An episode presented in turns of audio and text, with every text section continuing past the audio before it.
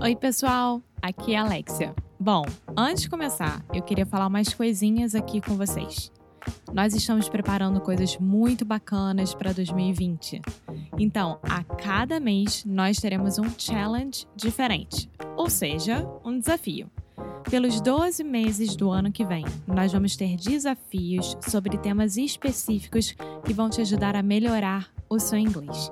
Por exemplo, nós vamos ter challenges sobre phrasal verbs, sobre prepositions e como aprender gramática sem precisar usar livros didáticos. Vai ser muito legal, a gente está super animado com isso e queremos muito, muito, muito que você participe. Então, se você é sério com o seu inglês, você deve participar dos challenges. Para saber mais sobre esse e muitos outros assuntos, vá lá no inglesnuecru.com. Ok, now on with the show.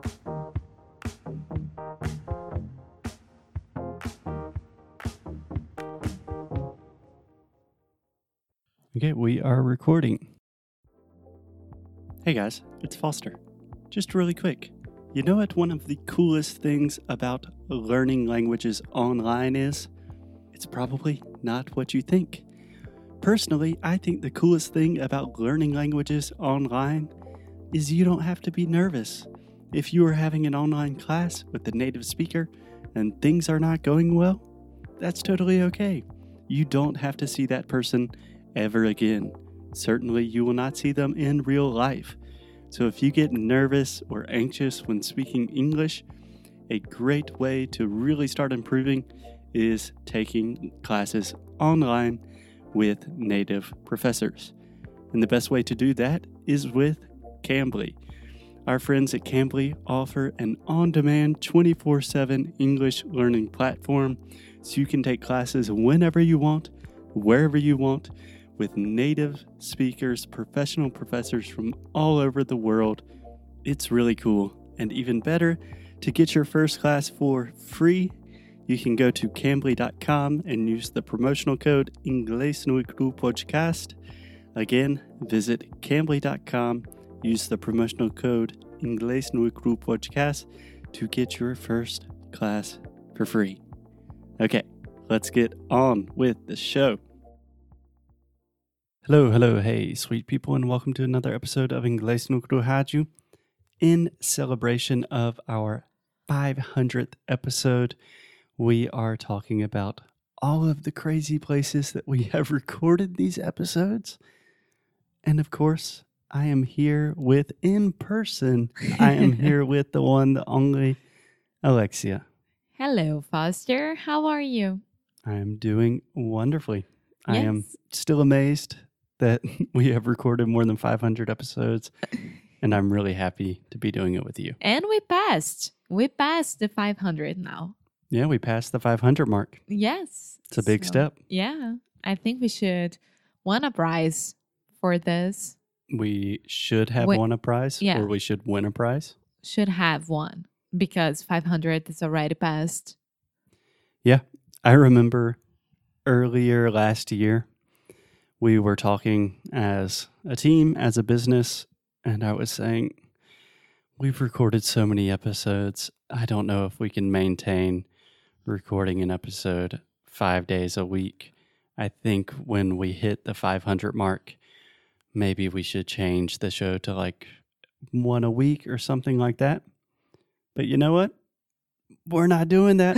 We're still going to record episodes every day because that's what we love to do. Yes, that's our job. That's why we are here, and that's why you guys are here as well. So, today we are continuing talking about all the places that we already recorded, right? Exactly. And I want to give a shout out, shout out, shout out, Shout out. shout out to my first trip to the United States because it was right on the beginning of English and Cru, and we went to very to a lot of cool, cool places At the beginning. at the beginning. Yeah, cool. Um, shout out noted. what places are you talking about specifically? I'm talking about, for example, Chattanooga. Chattanooga. It's so hard because with Charlotte is Charlotte and Chattanooga. It's Chattanooga. It's so hard. Yeah, it doesn't make sense. wonderful example of how English does not make sense. English is not a phonetic language, which means the way that we write in English has nothing to do with the way we speak and the way we pronounce things. Yeah. But in this case, in the word Chattanooga, which is a city in Tennessee, the first sound, the CH, is a ch, ch, just like in Chiago. Thiago. Exactly. yeah, Chattanooga, which I really want to go back there. I love Chattanooga. Yeah, but it was so hot, extremely hot, right in the middle of summertime. And we need to go back there. Yeah, Yeah. Chattanooga is a beautiful city. Uh, it's on the river. And I think if I had to choose a place to live in the United States, Chattanooga would be on the list. Yeah, yeah. And Chattanooga also, where is that place that your uncle has that house that we stay just for a weekend there? Yeah, my uncle has a a hunting cabin, technically, um, which I believe is in a small city called Altamont, Tennessee, but it's close to Chattanooga, close to Nashville, and close to Sewanee, where I studied in university. Yeah, which is beautiful. And you all can see Sewanee in the new Netflix series called Messiah. Messiah. Yeah, it's Yeah. there. Apparently, the Netflix series is kind of terrible, but my university does make a small appearance. yeah. Yeah. So, if you're visiting the United States and you want to do something a little more original, I know we talk a lot about the Carolinas on this show, but Tennessee is an awesome state. Nashville, you have Music City, Nashville. Chattanooga. Yeah, Nashville is a place that we had to go back as well. You have a lot of friends there that we could visit at any time. And thank you, Zach, because we recorded a lot of episodes in his house, in his apartment there. Yeah, absolutely. And we have definitely recorded some episodes about our experience in Nashville. So if you're interested in Nashville, you can check that out. Okay. What else? What's the next place you want to talk about? Atlanta. Yes. Did you see what I just did? Yes, you pronounce Atlanta correctly. Oh my god, I think it was the first time. I'm I'm frozen here because I- I can't say it again. I can't. It was once in a lifetime situation. yeah. Uh, that's hard. I can't say that in Portuguese, and I'm not going to try right now. we recorded some podcasts in, in Atlanta, and while we are c- continuing with the theme of places we've recorded in the United States, I think we should add our most recent trip, Washington, D.C. Yes, Washington, D.C., which was amazing. I love that place so much. I would go back there in, how do I say, it? like, Yeah, I think the the best way we would say this in English is I would go back there in a heartbeat. yes, in a heartbeat. Yeah, it's beautiful, right? Yeah, yeah, Yeah. It's beautiful. Cool. And again, we recorded a lot of episodes about Washington, D.C. If you're interested, check them out. I think that more or less covers it for the places in the U.S., don't you think? Yeah, um, besides airports. yep. Yeah, we have record pretty much any place imaginable bathrooms, airports, basements, outside, inside, Lots of parks. a lot of parks. Yeah. And South America, besides Brazil, Yeah. we recorded in Chile, in Santiago, Viña del Mar, and Valparaiso. Yeah. So speaking of parks, I remember we recorded in a lovely park in was that in Valpo? No, I think that was in Santiago. Yeah, we recorded in a park in Santiago. Yes, we did. Alexia's saying no, but I'm absolutely positive because we recorded the first episode of the second season of Carioca Connection, our Portuguese learning podcast in Santiago. no, it wasn't. It wasn't Santiago. Where was it? It was either Yeah, I know where you were talking about. It wasn't Santiago. It was um, Viña del Mar. It could be. Yes, no, it was Viña del Mar. Okay. Well, I remember I have a picture there Yeah. with, I believe, the author Eduardo Galeano. Yeah. And so we can prove that. We'll think about it after. So we re- recorded a lot of episodes in Chile. Two years ago, right now.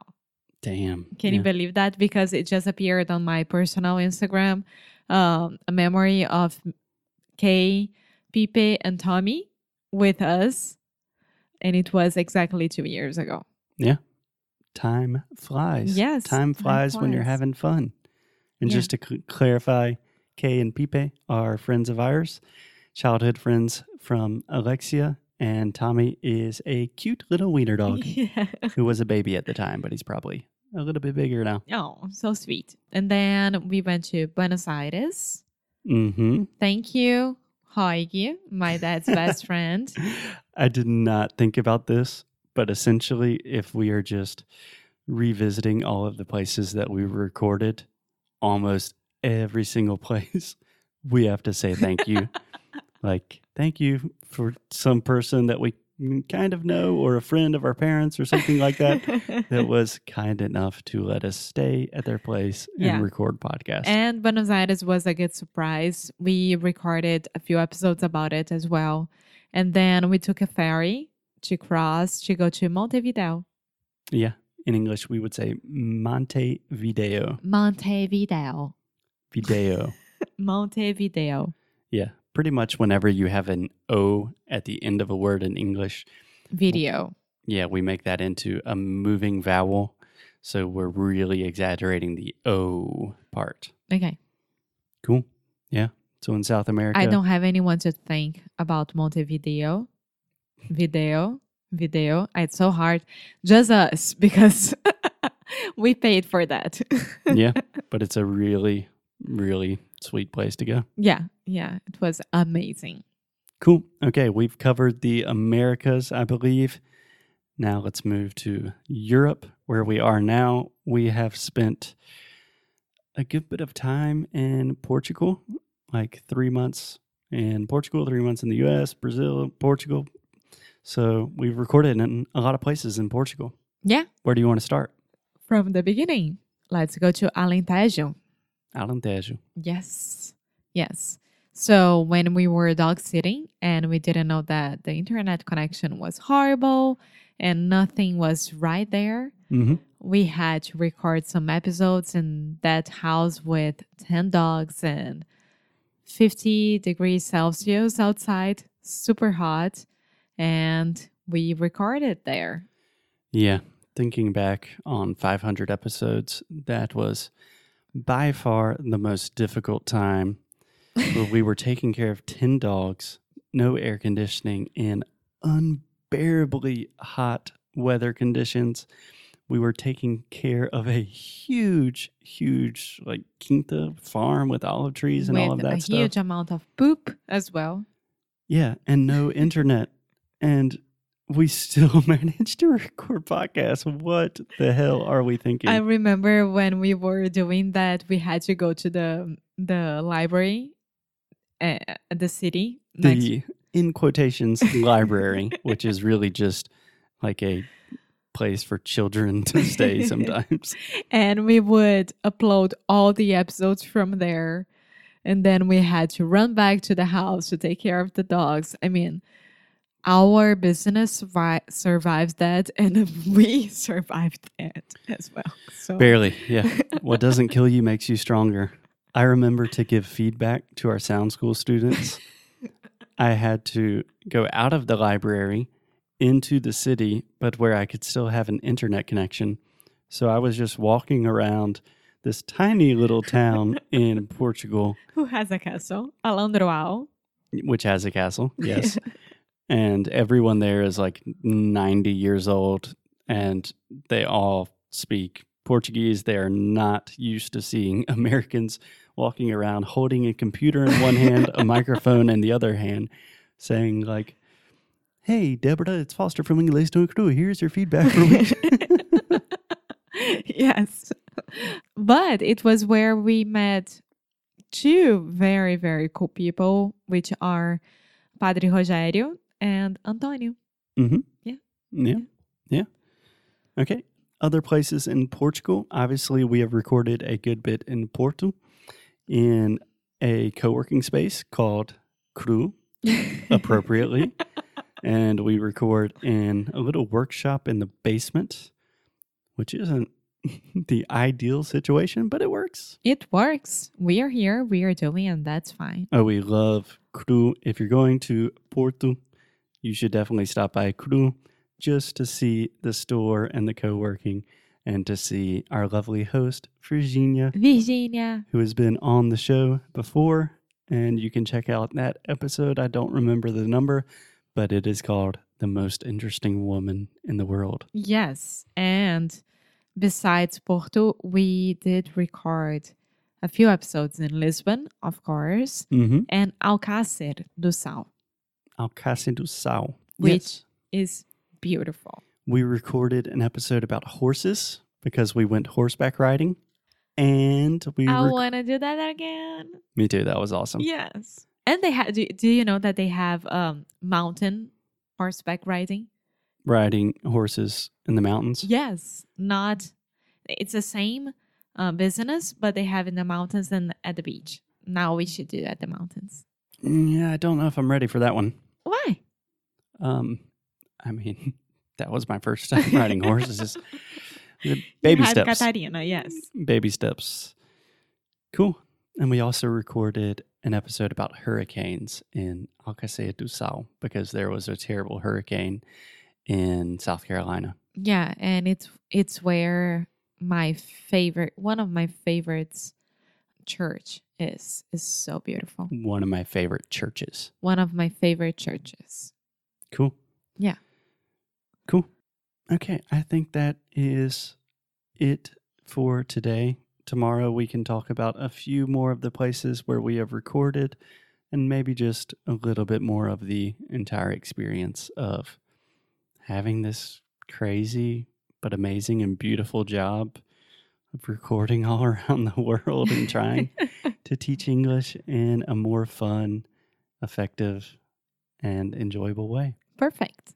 Awesome. Okay. Alexia, I will see you tomorrow In person again. in person. As always, keep up the good fight.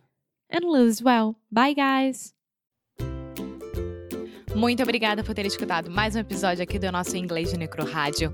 Como sempre, vou pedir para você deixar sua review, deixar o seu e-mail no nosso site inglêsdenecru.com, ficar de olho nas novidades que a gente sempre manda, nossos recursos grátis, enfim, todas as novidades que a gente puder, a gente vai estar compartilhando com vocês, principalmente por e-mail. Então, é isso. Eu quis aqui dar esse recado. Como sempre, obrigada pelo suporte e a gente se vê no próximo episódio, tá bom? Bye!